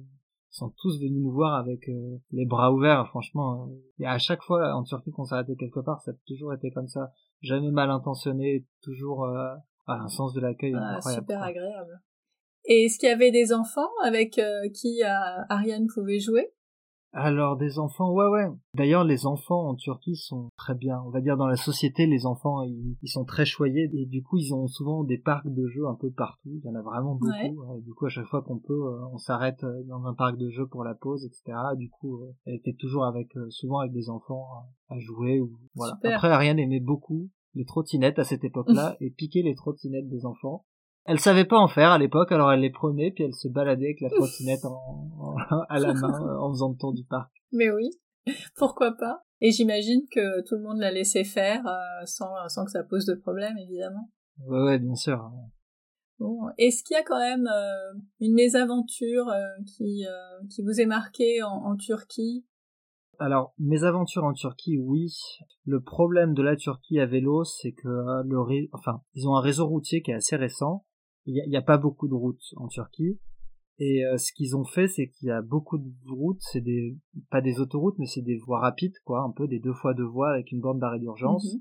Et bien souvent, on est obligé de rouler sur ces sur ces routes-là parce qu'il n'y a pas de route secondaire en fait. Même si euh, personne n'aime rouler à vélo sur une deux fois deux voies, euh, normalement il y a une grande bande d'arrêt d'urgence. Même ils montent avec les tracteurs. bon, tu vois des vélos aussi qui passent de temps en temps, donc voilà. Et, euh, et, je crois une fois en arrivant sur Istanbul, à un moment, cette fameuse bande d'arrêt d'urgence, que ça faisait 150 km qu'on était dessus, disparaît. Et on se retrouve au milieu du trafic euh, grandissant, euh, fin de journée, Euh, des camions, des voitures euh, qui nous dépassent, qui klaxonnent. Et à un moment, ça a été très chaud, quoi. Vraiment, il y a un camion, je pense, qui est passé très près d'Alizé. Hmm. Le problème, c'est quand on est engagé sur ces, ces routes-là, bah, c'est compliqué de faire demi-tour, de sortir. Bon, on a pris la première sortie, puis on a trouvé un, un chemin bis, mais on s'est fait assez peur à ce moment-là, quoi. Ah Et après, on s'est dit, euh, bah, plus jamais, même s'il fera se taper une galère, on évitera de se remettre dans cette situation-là parce que... Il y a trop d'éléments extérieurs qui peuvent euh, causer euh, des problèmes. Ouais, c'est ça. Bon, on prend déjà des risques en allant pédaler sur les routes à droite, à gauche. on est quand même vulnérable en étant à vélo, mais du coup, il n'y a pas besoin d'en rajouter une C'est ça. ça a été quoi votre coup de cœur en Turquie? Qu'est-ce que vous avez préféré?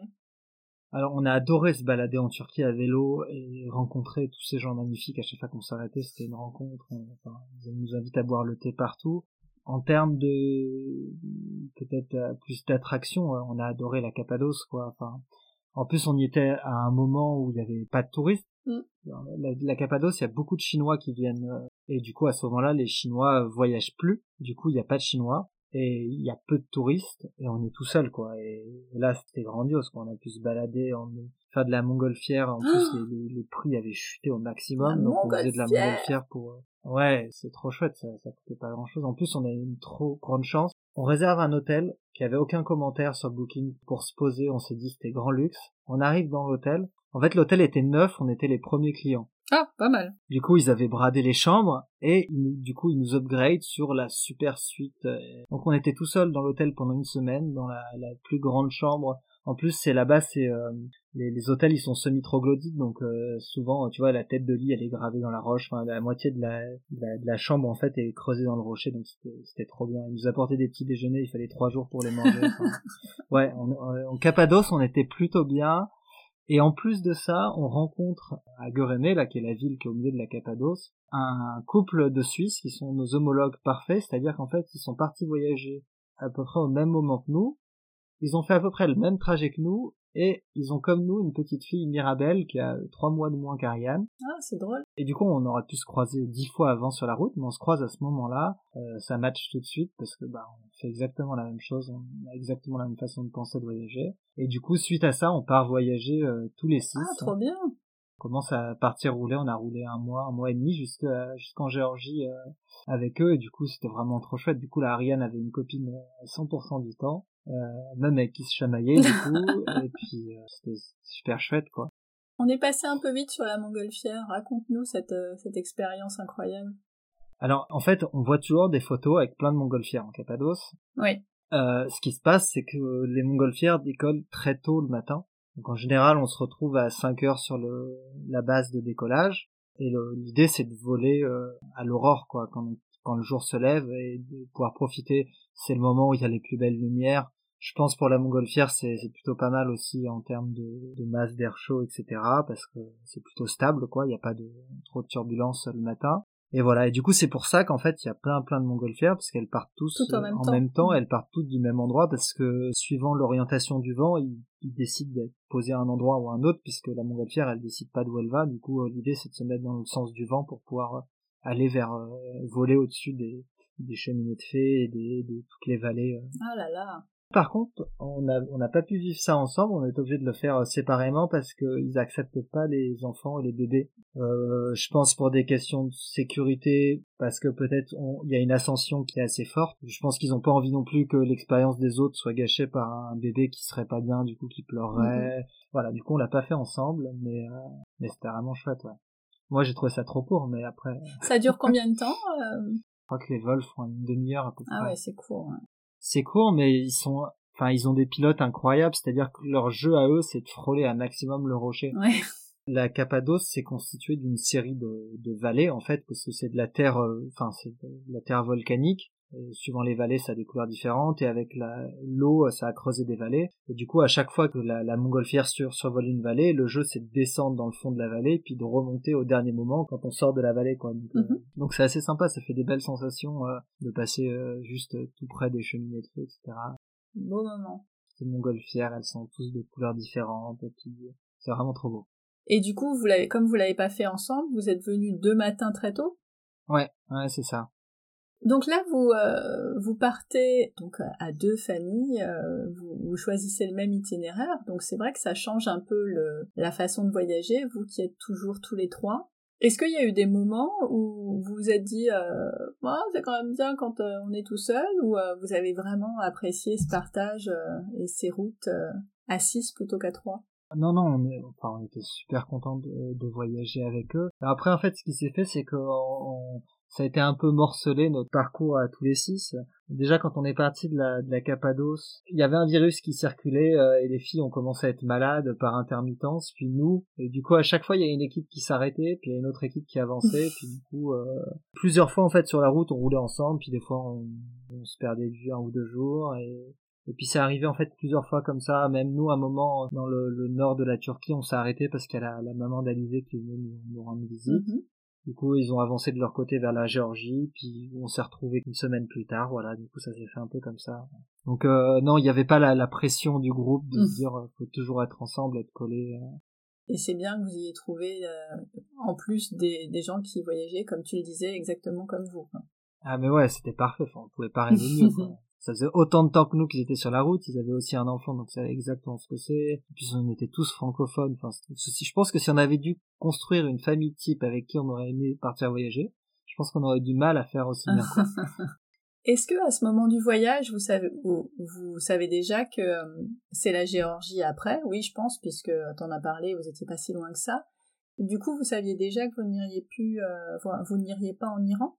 Bah ouais, enfin jusqu'arriver en Cappadoce, on, je pense qu'on se donnait euh, le, temps de voir comment ça allait se passer. Puis à partir de là, on a vu que l'Iran euh, n'allait pas réouvrir les frontières. Politiquement, on savait que je pense qu'ils étaient contents de maintenir leurs frontières fermées avec le Covid euh, comme excuse. Ouais. Et du coup, on s'est dit bon bah, on pourrait continuer à rouler vers l'est, vers l'Iran, en espérant qu'à un moment il y ait, il y ait une ouverture. Mais en plus, il y a toute la problématique de visa qu'il faut faire à l'avance pour l'Iran, et du coup, à un moment, ça aurait été compliqué à gérer. Du coup, on s'est dit bon bah, on va dire que bah, ce sera pas pour cette fois, et on bascule vers la Géorgie, accessible et assez facile quoi. Mhm. Et à ce moment-là, on avait encore, on savait pas euh, quand allait continuer le voyage, quand allait s'arrêter le voyage. Alizé aurait bien aimé continuer, et moi, j'étais plutôt dans un, dans une humeur de me dire, ce serait peut-être pas mal qu'on s'arrête, euh, qu'on rentre un peu voir nos familles, euh, parce qu'il y a la naissance qui va arriver à la fin de l'année, et, euh, ce serait peut-être plus confort que Ariane puisse être gardée par ses grands-parents de temps en temps, qu'on puisse avoir un peu plus de temps. Voilà, du coup, j'ai essayé de faire germer l'idée dans la tête d'Alizé, et, et voilà. Un temps, on a pensé rentrer en vélo, mais ça commençait à devenir court sur le timing. Du coup, vous êtes donné combien de temps en Géorgie? Et en Géorgie, je pense qu'on a passé euh, un petit mois. Enfin, c'est un pays assez petit et euh, coincé entre euh, leurs voisins russes euh, très oppressants, euh, l'Arménie l'Azerbaïdjan. Et du coup, euh, on aurait pu faire aller. En fait, ce qui est chouette en Géorgie, c'est les montagnes et le Caucase. Mais on arrivait à un moment où quand même Alizé commençait à avoir un petit ventre, quoi, Bon, on a, on s'est, on s'est dit qu'on n'allait pas, on n'allait pas se risquer à aller, aller grimper dans les montagnes, que ça allait être un peu quand même, un peu trop difficile. Du coup, on, on s'est dit qu'on allait doucement rejoindre la capitale euh, géorgienne, Tbilissi, pour ensuite euh, prendre, on avait trouvé des billets, prendre un avion et euh, revenir sur Paris pour redescendre chez nous à Montpellier. Et du coup, c'est un peu ça, ça s'est dessiné un peu à ce moment-là. À quoi ça ressemble, la Géorgie? Et à quoi ça ressemble? Bah, côté mer Noire, il y a des villes balnéaires, des grosses, grosses villes balnéaires. il fait très chaud, très humide, enfin, surtout en été. On a eu très très chaud en Géorgie. Et après, c'est des montagnes, quoi. Il y a une chaîne de montagnes au nord, le Grand Caucase, là où il y a l'Elbrus, le sommet de l'Europe, et euh, le, Sud Caucase, qui est une plus petite chaîne de montagnes, mais euh, le Petit Caucase, je veux dire. Mais euh, c'est par là qu'on est passé, du coup. Et bah, c'est un petit pays orthodoxe, donc ça rappelle un peu la Grèce par certains aspects culinairement, euh, ils font des, ils ont un truc qui est hyper, et même qui devient connu un peu ici, ils ont des espèces de pizzas qui s'appellent les kachapuri avec euh, du fromage euh, bien fondant et un œuf au-dessus. Et qui a commencé à y avoir un peu une, une saveur d'Asie. Il y a aussi un des, un des plats nationaux, c'est un espèce de, comme un vapeur, un vapeur oriental quoi, avec de, de la viande. Voilà, c'est un peu leur, leur plat national ça c'est assez chouette. Après, euh, en, venant de la Turquie, euh, pays musulman euh, très accueillant, le côté orthodoxe est peut-être il y a un changement culturel qui se fait quoi. On, a, on change, on change, il y a un changement drastique entre les deux. Mais on a rencontré, on a rencontré quand même des, des, gens super. Après, c'est peu densément peuplé, donc à part dans la capitale, il y a, y a, pas grand monde. Nous, enfin, dans les montagnes, on est passé, c'est des, des, petits villages montagnards. Est-ce qu'il y a eu des moments euh, pas sympas en Géorgie? Alors je dirais pas qu'il y a eu des moments pas sympas. Enfin, pour nous, ça a été, pour notre équipée suisse, il leur arrivait une mésaventure, c'est qu'ils ont cassé une roue de leur chariot c'est assez compliqué, c'est des pièces assez spécifiques. Mais ils ont eu de la chance parce que euh, notre ami JD était plutôt ingénieux. Il a réussi à monter des roues de brouette euh, sur sa, carriole tulle en rajoutant un tige fileté à un autre axe. Et puis au milieu de la montagne, on a trouvé un, un Irlandais qui vivait en Géorgie depuis 10 ans, qui a embarqué ses roues, qui est revenu à la capitale, qui a trouvé un tourneur fraiseur, qui leur a refait ses roues, qui les a renvoyés dans un minibus et qui nous les a fait livrer trois jours plus tard. Donc comme quoi, même en étant au bout du monde avec une galère qui a l'air impossible à résoudre, on peut trouver des solutions. Eh ben, heureusement. Donc ça, c'est la galère qui ne nous est pas arrivée, mais ça aurait très bien pu nous arriver parce qu'on avait exactement la même carriole. Et après, euh, niveau difficulté en Géorgie, il faisait très très chaud. On avait des journées à plus de 40 degrés. Et du coup, là, ça commençait à être compliqué. Il fallait partir très tôt le matin, rouler très peu, et ensuite trouver un endroit avec beaucoup d'ombre pour euh, passer le reste de la journée à, à survivre dans le Nepal. Ah oui, ça fait pas rêver comme ça. non, ouais, la chaleur, ça a été, c'était, on en a pas eu énormément, mais c'est vrai que quand il fait très très chaud, euh, puis dans la carriole, c'est moins aéré pour nous, du coup, euh, Ariane, on peut pas rouler quand il fait chaud, elle meurt de chaud, quoi. Enfin, ils te vendent un espèce de, de volet que tu peux mettre pour, couper le soleil, donc ça coupe un peu le soleil, mais ça, ça reste une cage euh, quand même, la chaleur monte facilement, quoi. Il y a, y a une façon, par pour ceux qui voyagent avec des carrioles, nous, on l'a pas fait, mais nos voisins suisses l'ont fait. C'est tu peux mettre ton panneau solaire sur le toit de ta carriole, brancher en USB un petit ventilateur que tu mets au-dessus de dans l'habitacle, et du coup ton, ton enfant peut rester euh, au frais quand il fait chaud. Ah, c'est pas mal ça. Ce qui est plutôt facile à faire en plus. Ça suffit d'avoir un panneau solaire et un petit ventilateur avec un port USB et c'est c'est fonctionnel. A contrario, qu'est-ce que vous avez aimé euh, vraiment en Géorgie? C'est un pays que vous avez euh, découvert, bah, les autres aussi, mais c'est quoi vos plus belles découvertes? Alors on a, on a resté au final assez peu en, en Géorgie, mais on a eu une partie euh, montagne euh, très chouette quand on était dans la montagne sur des petites routes, euh, des chemins en terre, le long de rivières quoi. Donc on s'arrêtait, on posait une bivouac, on, a, on, a, on allait pêcher un peu, puis c'était tranquille quoi. C'est vraiment sympa pour ça. Et après, ce qui est chouette, c'est la capitale Tbilissi, la capitale géorgienne, qui ressemble à une capitale européenne de l'est de l'Europe, et c'est super chouette. Il y a beaucoup d'Européens qui vont en Géorgie parce qu'ils ont un visa touristique d'un an. C'est pas du trois mois comme dans la plupart des pays, c'est euh, à partir du moment où tu rentres avec un, je pense n'importe quel passeport européen, tu peux rester un an dans le pays. Et du coup, il y a pas mal de gens qui sont genre digital nomades qui viennent s'installer là-bas parce que le coût de la vie est quand même pas, c'est un peu plus cher qu'en Turquie, mais ça reste quand même très très abordable. Mhm. Et t'as l'impression d'être en Europe, même si ils sont pas encore dans l'Union européenne par exemple, mais voilà. Mhm. Il y a un bon mix entre l'Asie, l'Orient. Ouais, c'est pas assez sympa, c'est assez cosmopolite quand même la capitale. À quel moment vous êtes rentré? On est rentré fin juillet 2021. Si tu devais faire un bilan, je sais que vous l'avez fait sur Instagram, donc tu peux pas me dire, je sais pas, euh, du nombre de kilomètres que vous avez. Euh, oui, mais donc donc ça a été fait. à la louche, combien de kilomètres euh, ça a représenté cette escapade? Je pense qu'on est à, je sais pas, 7-8 000 kilomètres, je pense. Si on laisse les Pyrénées de côté, juste sur cette partie-là, ça fait combien de mois? Ça fait à peu près une année, puisqu'on est parti début septembre 2020, on arrivait fin août 2021, du coup, ouais, un an. Un an de vélo, ouais. Waouh.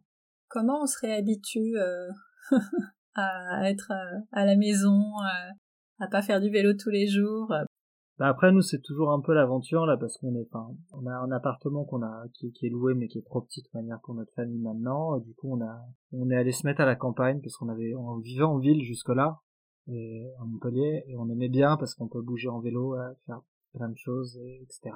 Et là, on se dit, bon, on va essayer la campagne, tant qu'à être sédentaire un temps, autant faire des expériences. Mhm. Voilà, donc on est un petit village, on a des copains qui habitent dans le village, donc c'est assez chouette à 100 mètres, il y a des copains qui ont des enfants qui ont le même âge que les nôtres, donc c'est chouette, et comment on se réhabitue, bah, euh, on est content l'hiver d'être, on se rend compte toujours de le confort d'une machine à laver, euh, euh, une baignoire, euh, l'eau chaude, euh, l'eau courante, l'eau courante et en plus l'eau courante chaude, c'est c'est assez cool. Donc il y a, y a, plein de choses assez chouettes. On a un peu retravaillé nous tous les deux pour faire un peu d'économie et puis ça nous a donné le temps aussi de lancer des projets, concrétiser des projets qu'on avait entamés, notamment un livre sur la traversée des Pyrénées. Ah super. Où Alizé se base un peu sur son carnet de bord qu'elle avait tenu sur les réseaux sociaux et qui, qui reprend ça, euh, on va dire, euh, en version euh, super qualité, donc assez humoristique, qui met un peu en dérision notre voyage en même temps. Qui l'idée c'est de mettre pas mal d'informations pour des jeunes parents qui voudraient faire de la randonnée avec enfants, même pas forcément de la randonnée itinérante ou à long terme comme nous, mais plein de choses qu'on a un peu de l'expérience qu'on a pu avoir dans ce voyage-là. Mhm. Et moi, en parallèle, j'ai j'ai monté un film sur cette traversée des Pyrénées. On avait pris pas mal de, on avait pris le temps de filmer euh, en vue de faire ça, et du coup, euh, du coup, on espère que euh, il sera diffusé dans des festivals de voyage à partir de la rentrée. Ah bah. Donc ça, c'est c'est chouette.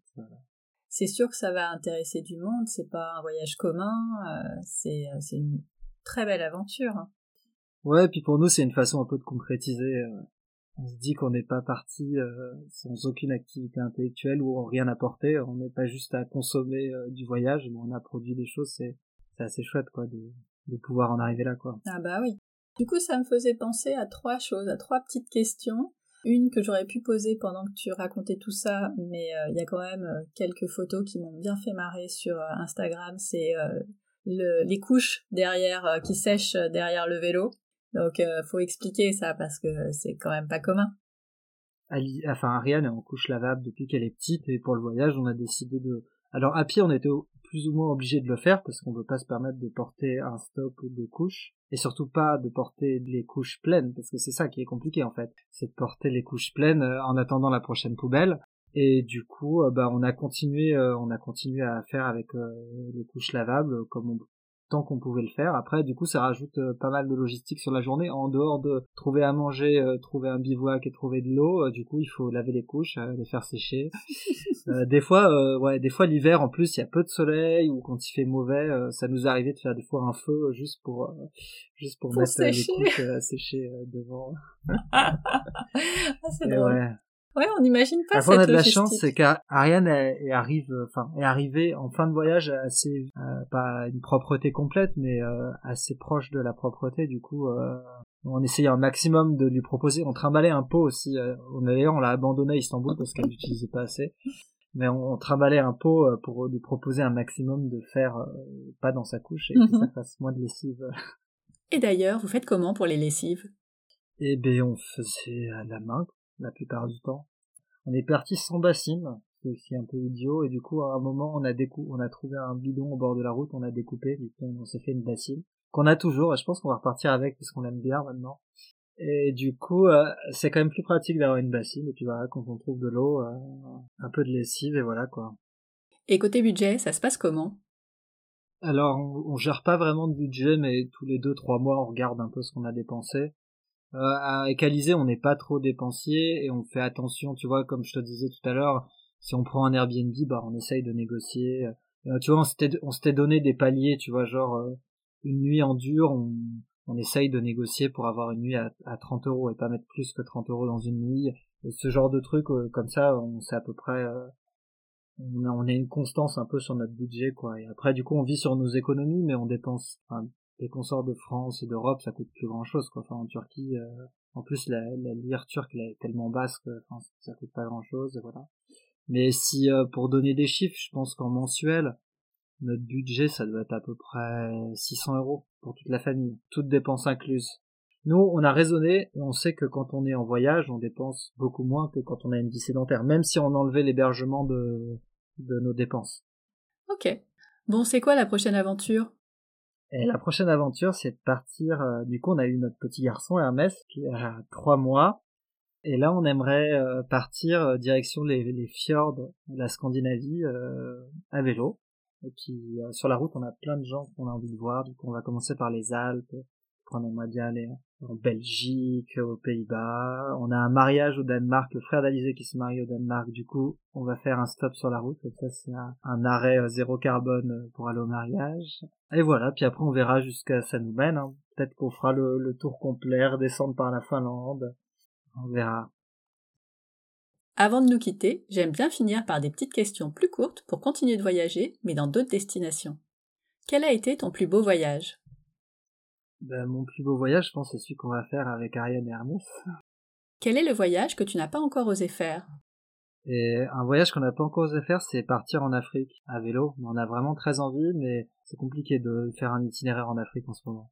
Quel est le voyage que tu as regretté avoir fait? Pas vraiment de regrets, mais par exemple, on était parti faire un voyage euh, de deux semaines en Thaïlande. Aujourd'hui, euh, je repartirai plus euh, comme ça de façon trop courte. Enfin, j'ai adoré, hein, c'était super, mais trop violent d'arriver changer de culture qui a rien à voir et puis de repartir juste avant d'avoir pu commencer à comprendre comment ça fonctionnait, quoi. Avec qui tu ne partirais jamais en voyage? Et Je pense que je partirai jamais avec Mike Horn parce que je pense que ce serait très désagréable de voyager avec lui parce que nos niveaux de confort euh, respectifs sont pas du tout alignés quoi. Une anecdote, un truc qui t'est arrivé lors d'un de tes voyages et dont tu te serais bien passé. Euh, bah peut-être quand on est parti, on était parti en 2017 en vélo en Amérique du Sud avec Alizé. Notre but c'était d'aller de l'Équateur jusqu'à Ushuaia et on n'avait pas pris de filtre à eau et Alizé est tombé assez malade d'infection parasitaire euh, jusqu'à perdre beaucoup de poids et d'être hospitalisé. Et on a dû avorter ce voyage-là à cause de ça, qui était une erreur un peu, un peu, bête parce qu'on aurait pu, on aurait pu être euh, plus prévenant. Donc je je referai pas cette erreur. On n'a pas refait et maintenant on filtre systématiquement notre eau et on n'est pas malade. Quelle destination aimerais-tu découvrir sur le podcast? Eh bien, j'en parlais avec Alizé et nous, on aime, moi, j'aimerais bien avoir euh, quelqu'un qui est parti en Mongolie, peut-être avec des chevaux. Enfin, nous, c'est un truc qui nous, qui nous donne envie un jour de partir avec des chevaux voyager. Et la Mongolie, ça a l'air quand même d'être un bel endroit pour faire ça. Écoute, l'appel est lancé, j'aimerais bien aussi. Dernière question, si nos auditeurs te cherchent, où peuvent-ils te trouver? Et ils peuvent nous trouver euh, sur les réseaux. Notre euh, nom c'est To Bike Free, donc comme les To Be Free, mais avec euh, bike en anglais au milieu. Est-ce que ça vient vraiment de là? Et ça vient vraiment de là, ouais. ouais. Ah, génial Et d'ailleurs, on a des, des copains cyclo-voyageurs qui nous ont dit maintenant, vous avez qu'à vous appeler What For, puisque vous êtes quatre. Mais oui Donc non, pour l'instant, on n'a pas changé de nom, mais peut-être. Eh ben écoute, merci beaucoup Jérôme pour ce très chouette carnet de route entre l'Italie, la Grèce, la Turquie et la Géorgie. Mais je te remercie, en tout cas c'était vraiment chouette de pouvoir en parler, moi ça m'a fait repartir dans le voyage, c'est bon j'ai envie de partir maintenant. Bah moi aussi, mais alors peut-être pas dans les mêmes conditions. merci beaucoup et à bientôt. À bientôt. Merci d'être resté à l'écoute jusqu'au bout. Vous l'avez peut-être entendu, le son de cet épisode n'est pas exceptionnel. Les aléas des connexions à distance sans doute. J'ai fait de mon mieux pour vous proposer une conversation agréable, donc j'espère que vous avez quand même passé un bon moment. J'en profite pour vous donner quelques infos. Le départ pour la nouvelle aventure vers les fjords se précise, sans doute autour du 15 avril. Et si vous voulez un avant-goût du film de Jérôme, je vous mets le lien du trailer dans les notes de l'épisode sur famille et voyage avec un s.com slash podcast, comme le reste des infos d'ailleurs. Comme d'habitude, toutes les informations sont dans les notes de l'épisode sur le blog famille et voyage avec un s.com slash podcast. Si vous avez des questions ou si vous voulez ouvrir vos carnets de voyage sur le podcast, on se retrouve sur Instagram à famille et voyage underscore blog. Underscore, vous savez, c'est le tiré du bas. Pour finir, si vous voulez m'aider à faire grandir le podcast, n'hésitez pas à partager, à mettre 5 étoiles et à vous abonner sur Apple Podcast, Spotify ou votre plateforme d'écoute préférée. Et si le cœur vous en dit, je ne serai pas contre un petit commentaire. Je vous assure que ça change tout sur la visibilité du podcast. Alors je compte sur vous. On se retrouve dans deux semaines pour un nouvel épisode. D'ici là, prenez soin de vous, inspirez-vous et créez-vous de chouettes souvenirs en famille.